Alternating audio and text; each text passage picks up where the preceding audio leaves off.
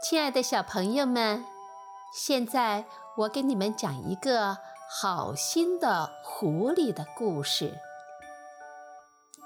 知更鸟被猎人射死了，可是这只是灾难的开始。知更鸟留下了三个没有妈妈的孤儿。小鸟刚刚出壳，饥寒交迫，叽叽喳喳地找妈妈。悲哀的叫声被趴在鸟窝下面石头上睡觉的狐狸听见的。他对小鸟说：“好可怜的孩子啊！”怎能不让人同情呢？杜鹃，你不是在换毛吗？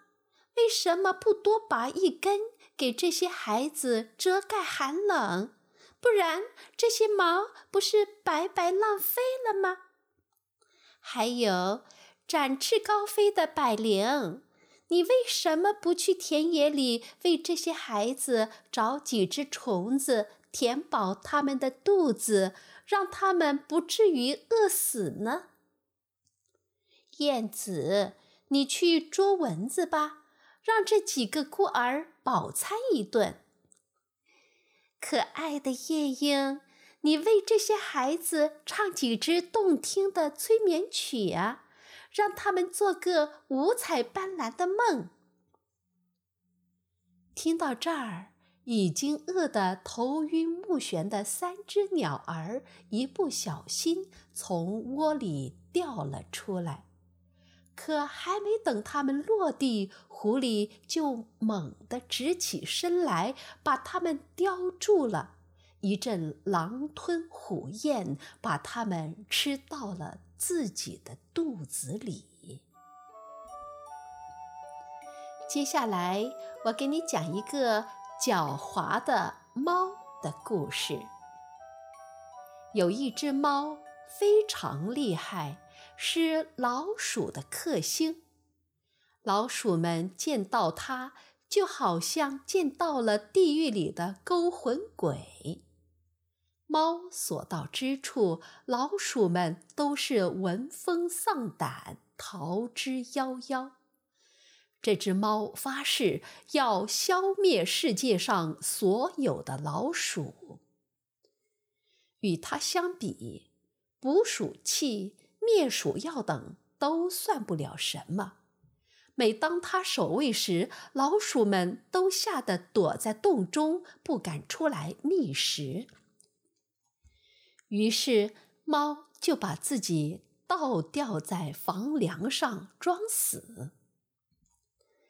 还抓着一根绳索，老鼠们以为它偷了主人的东西，或者是闯了别的什么祸，被主人给吊了起来呢。所有的老鼠都跑出洞来欣赏猫的可怜相，它们起初还有点害怕，毕竟猫余威犹存。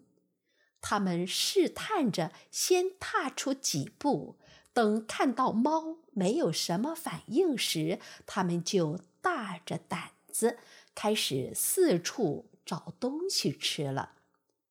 正在这时，装死的猫行动起来，它甩掉绳子，纵身一跃，就按住了几只老鼠。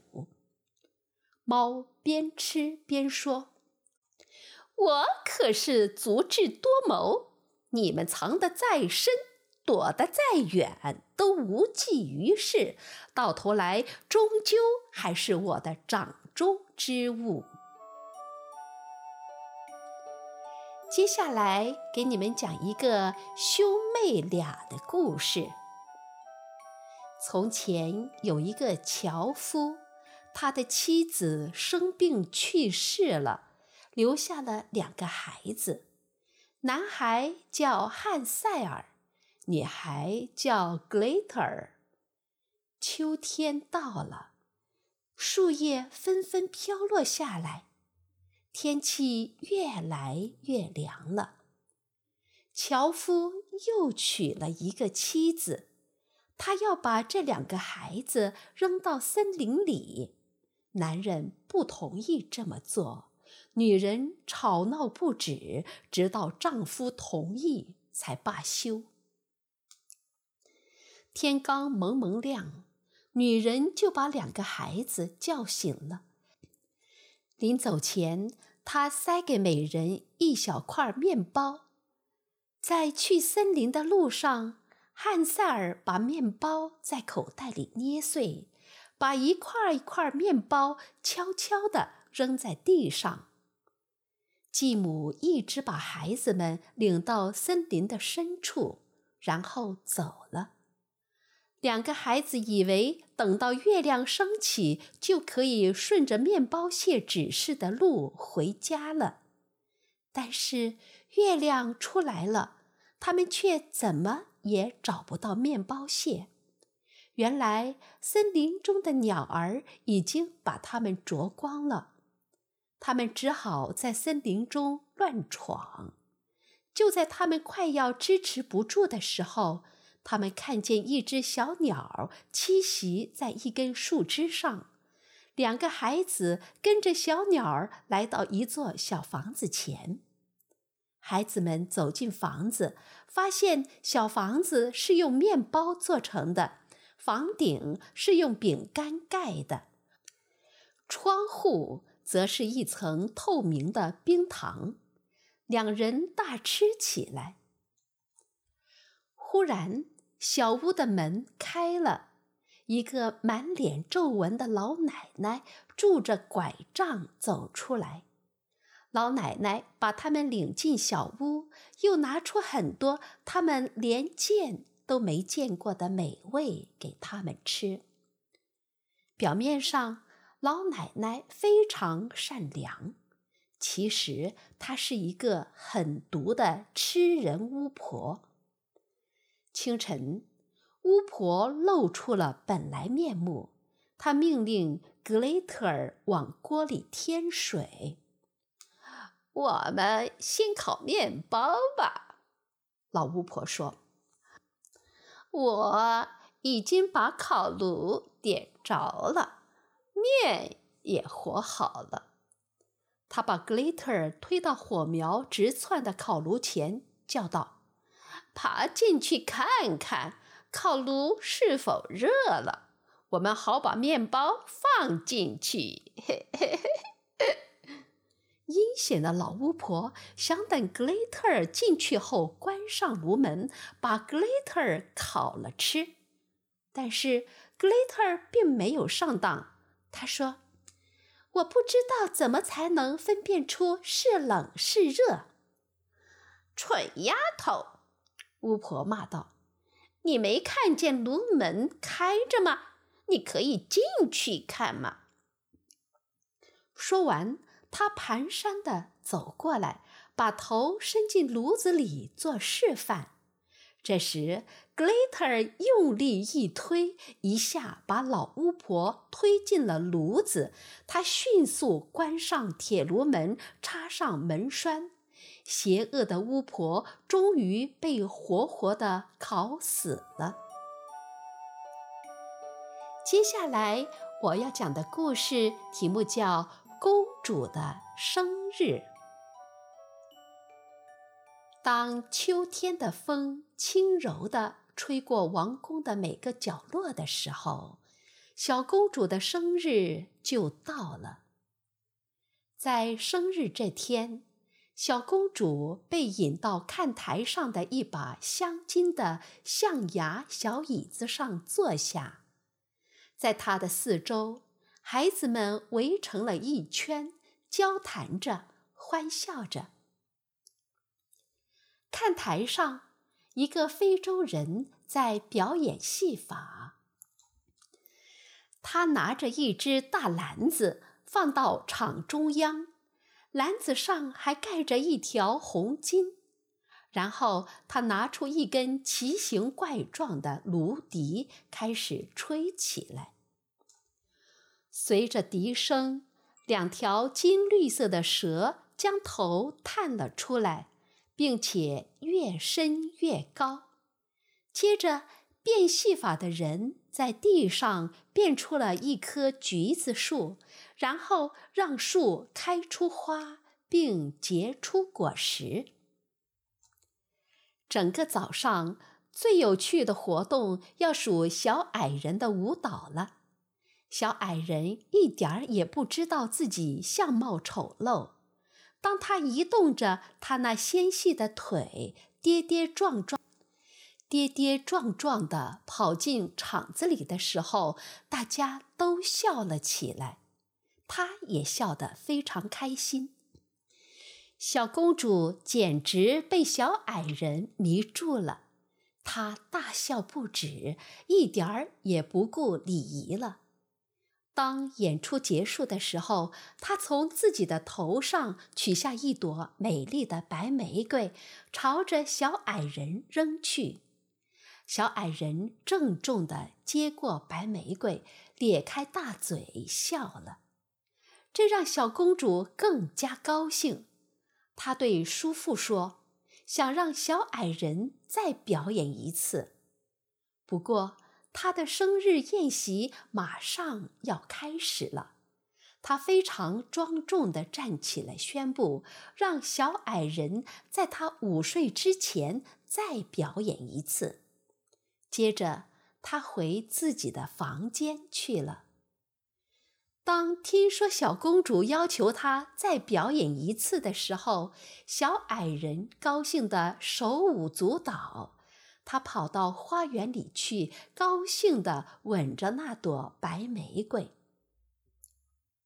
花们对他大胆地闯入他们的家园本来就很愤怒，在看到他做出很多难看的动作，就再也忍不住了。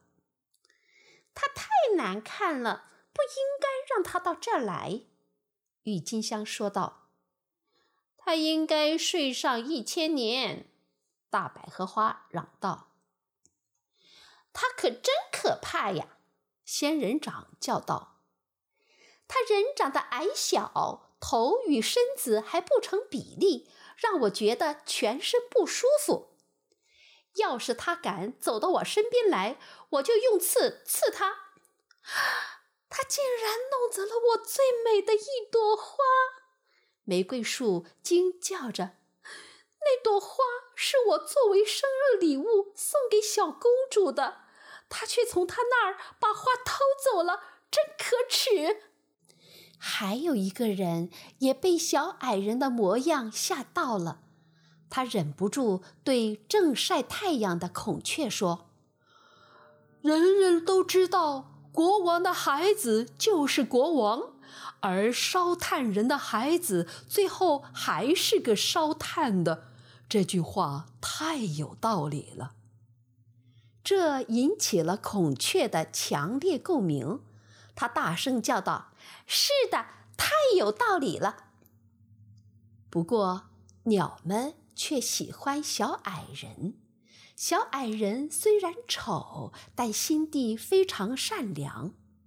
寒冬到来的时候，树上没有坚果了，而这个时候，小矮人总是把自己的黑面包揉成面包屑喂给小鸟们吃。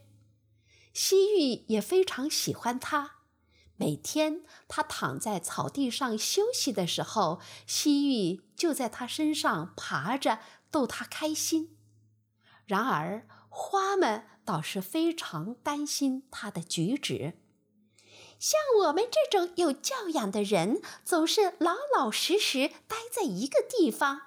要想换换空气，园丁就会过来把我们搬到另外一个花坛上去。而他这个小矮人多么粗俗啊！他就应该一辈子被关在房子里。他们说：“瞧瞧他的驼背吧。”看看他的那双拐腿吧。于是他们大笑起来。小矮人并不知道他们的嘲笑，他深深的爱着这些小动物们、小花小草们。当然，他最爱的就是小公主了。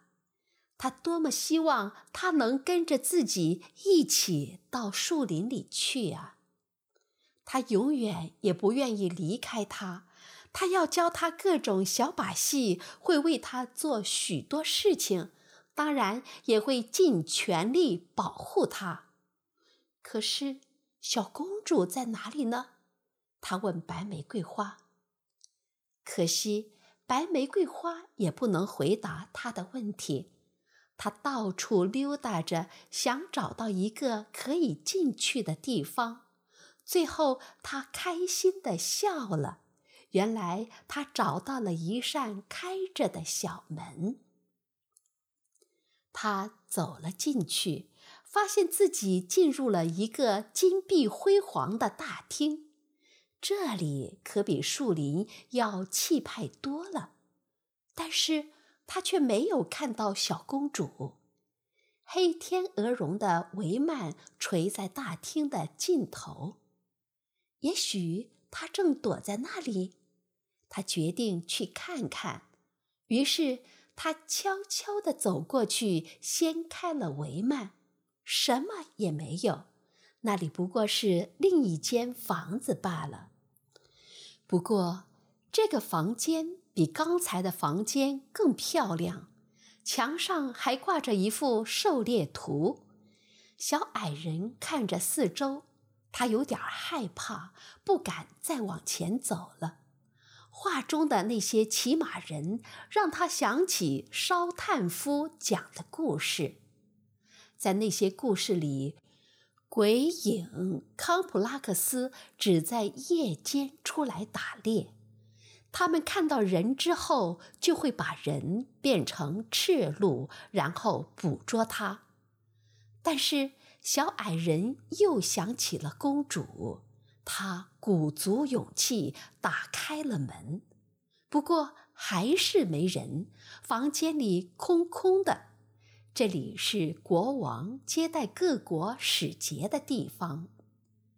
屋子里的帘子是由镀金皮革做的，华盖下面就是国王的宝座，座上盖着非常昂贵的黑天鹅绒布，布上还镶着郁金香和精致的银饰。可是小矮人并不在意屋子里的繁华。他想到的就是请求公主在他跳舞之后离开王宫，与他一起过幸福的日子。是的，只要能找到他，他一定会跟着他离开王宫的。他会为他跳一天的舞。想到这里，他微笑起来，走到了另外一间屋子。在所有的房子里，这间屋子是最漂亮的，印有淡红花朵的意大利丝绸挂满了墙壁，海绿色的玛瑙铺成了地板，一直延伸到远方。这里并不是只有他一个人，在房间的另一头，一个小小的人影站在那里。他惊喜地叫了一声，马上跑过去。奇怪的是，那个人也跟着他做了同样的事情。是公主吗？显然不是。那人长得真像一个怪物。他驼着背，长着一对拐角，脖子上有一个摇摇晃晃的大脑袋。小矮人皱一下眉头。他也皱了一下眉头，他笑，他也跟着笑。他朝他走去，他也朝他走来。他试着压过去，但有一种光滑的东西挡住了他。他朝后退去，他也朝后退去。这到底是什么人呢？他想了想，四处张望，这是回音吗？难道他也能制造一个与现实世界一样的虚幻世界？难道这是？他想到这里，大吃一惊。他从怀里拿出那朵白玫瑰花，转过身来吻着花。那个怪物竟然也有花，而且那花与他的花一模一样。他也在吻着花，动作与他一模一样。他突然明白了，原来那个怪物不是别人，正是他自己。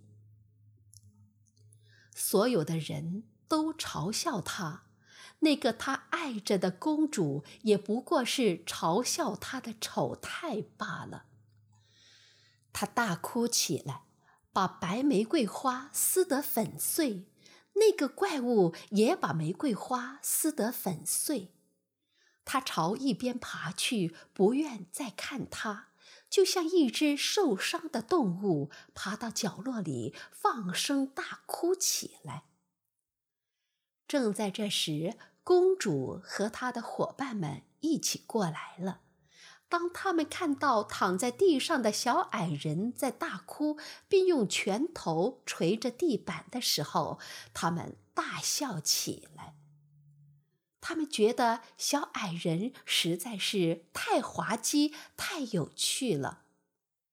小矮人的哭泣声越来越弱，到了最后，他奇怪地喘了一口气，乱抓一气，然后倒在地上一动也不动了。